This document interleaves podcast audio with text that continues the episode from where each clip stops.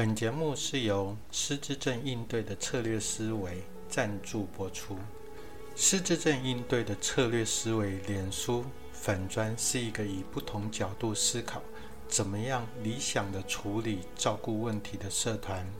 期待听众透过不同的思维，提供给照顾者更顺手的照顾方法和策略。面对失智症高龄者日益的增加。照顾常常会因为时间的紧凑、事情的大小等等的外在的原因，让照顾这件事随手顺便去做，到最后的结果却不太理想，可能还会产生更多意想不到的问题。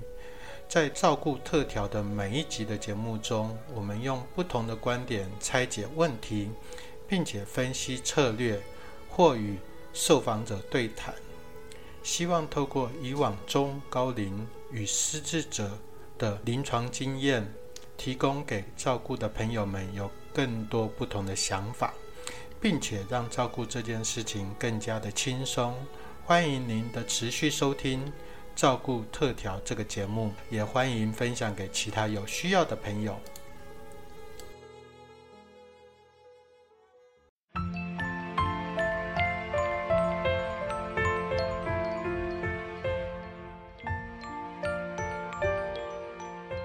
这是失智症应对的策略思维线上广播节目，我是黄耀庭心理师。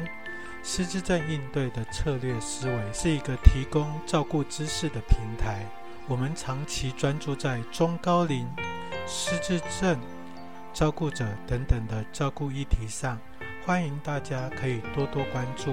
如果您有任何想讨论的或是提问的题目，欢迎。您可以在失智症应对的策略思维脸书粉砖中留言。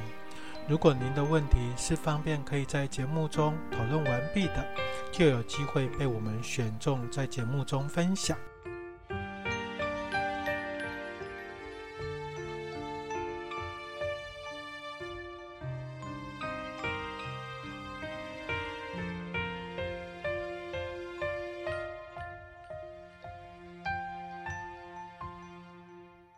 大家好，我是黄耀庭临床心理师。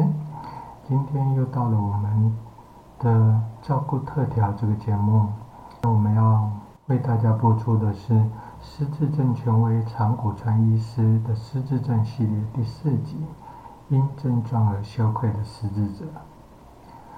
在这一集之前，先跟大家报告一下，有些人会觉得，为什么我在收录前几集的时候？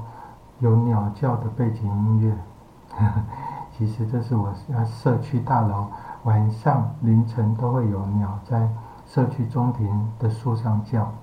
我录音的时候常常都是在一大早，这个时候比较少人在社区中讲话，所以你会听到很多鸟叫声当做是背景音乐。好，我们来到正题。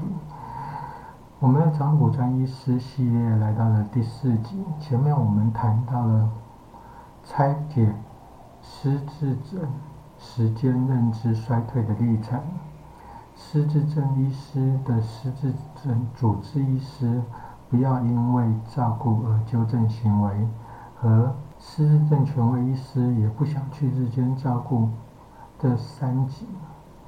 这三集内容我都会列在。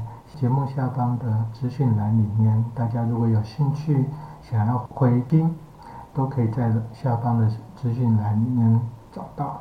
让我们来到今天的主题，在这一集，我们用长谷川医师生病之后的视角来了解失智症患者脑海里面到底在想什么。在节目中有很多机会能得到生病的长谷川说出他自己的想法。这些由病人所说出的想法非常珍贵，理由在于照顾者普遍都会认为他们是病人，不要干扰到我这我们正常生活就好了。我干嘛要去听他的心声？听我的话就好了。我是在照顾你哦，你应该配合我的，不是我要去听你的。你不要有自己的想法和意见，这样很难照顾你。这些话会不会又引燃你过去照顾时所有的想法？会不会又让你觉得你也曾经说过类似的话呢？如果用这样的想法对待失智者，不管是大事小事，很容易忽略病人自己的想法。我们换个立场，想想看，当其他人不顾你的想法，不在意你的说话，也不在意你要什么，只要你遵守他的话，其他都不要有你自己的意见，你的反应会是什么？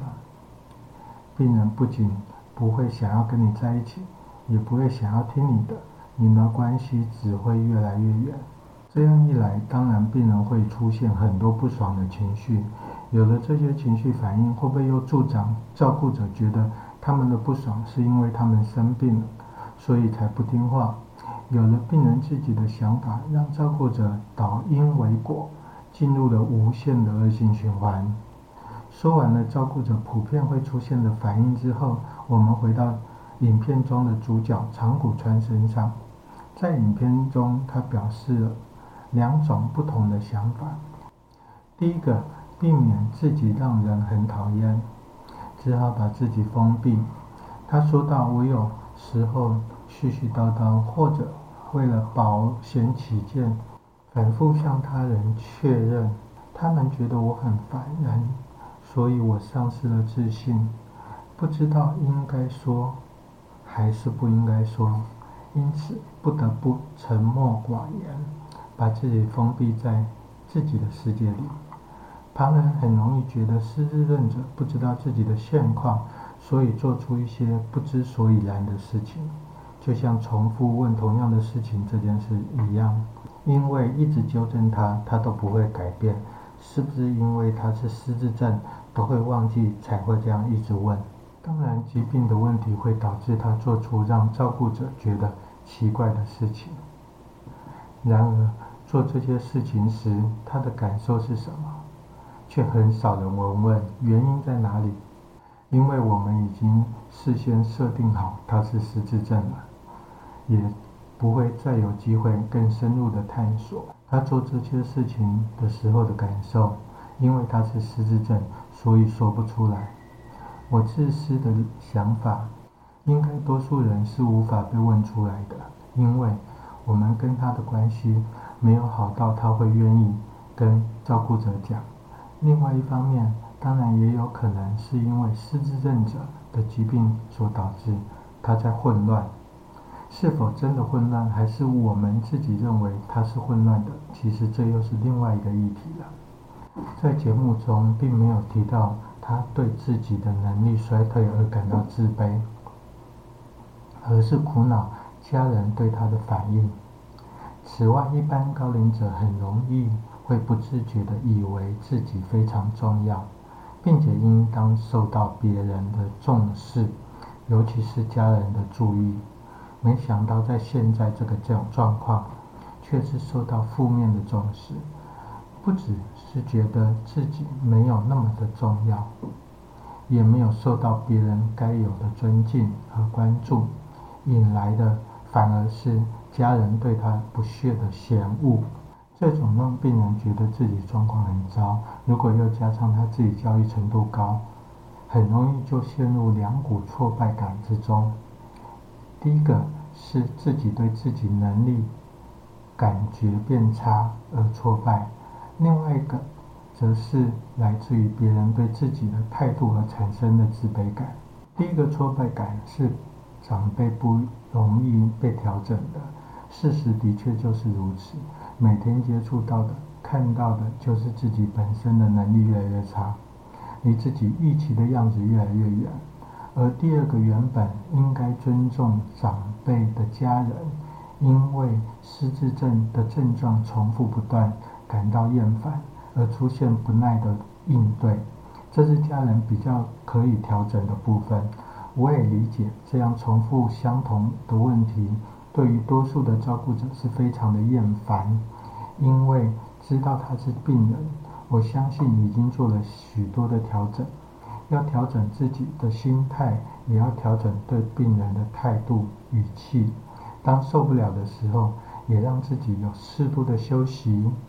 这样才能走得更长更久。第二个则是对自己过去的怀疑，对世界无力的抵抗。我这一辈子一直勤奋努力，但还是变成这样子。我的人生意义何在？这是他所说的。这让我想起以前在医院里面有一些特别的说法。不同的专科医师经常会罹患上自己科别的疾病，甚至因此而过世。其实这都是题外话。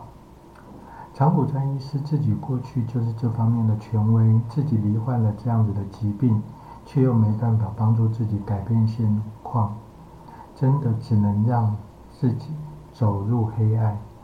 这样的懊恼，的确会让人家丧失活下去的动机。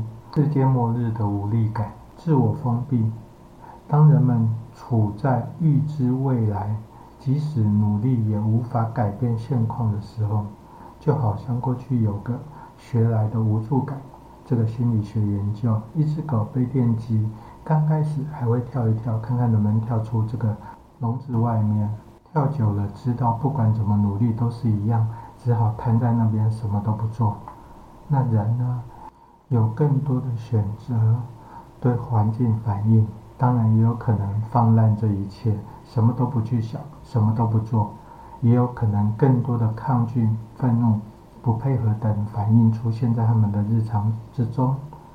长谷川医师在英文的日记里面留下：“你在哪里？我在哪里？”瑞子，也就是长谷川妻子的名字，他在哪里？即便他太太瑞子在他身边，他也觉得离他很远的感觉。所以，我们不应该这样子回应他。太太就在你身边啊，为什么你还问这个问题？其实，我只能承认，我们不懂你，没能理解你。我很希望能够了解你的想法。如果有这样的心态，有这样子能够对他说，才有可能更让他觉得自己被接纳。觉得我们是跟他站在同样一边，这样的关系才有可能更接近，他才可能更愿意的跟我们说他的苦处。听到这边，有些听众可能会觉得，为什么有关于长谷川医师系列的这几集 podcast 都站在病人的立场，都没有想过照顾者有多么的辛苦？的确，我是站在失智症者的立场。我们看到，多数的照顾者辛苦的原因，都是在于用自己认为最好的方式来照顾失智症长辈，也就是不清楚失智症者在想什么，只好用自己的方式来处理，这样会变得更辛苦。当如果我们为了要减少照顾者的辛苦的时候，需要知道病人的想法和思维，用他们的想法去处理问题，才有可能让辛苦更减少。其实背后的目的是为了要减轻照顾者的负担，照顾起来更加的轻省，而不是只是为了失智症者说话。在节目的最后，我写这篇文本的时候，有个想法感动了我，希望这样的想法也能让身为照顾者的你，陪失智症者多走一里路。忽略他的无力，却只看见他固执己见的抗争。忽视他的努力，却也只看见他冥顽不灵的倔强。策略照顾，愉悦生活。我们下次见。今天的节目就到这边，欢迎分享给有需要的人。关注照顾特调这个 podcast 的节目，特别希望您能够在节目的下方或是脸书社团留下您所想说的话。想问的问题，也给我鼓励。策略照顾，愉悦生活。我们下次见。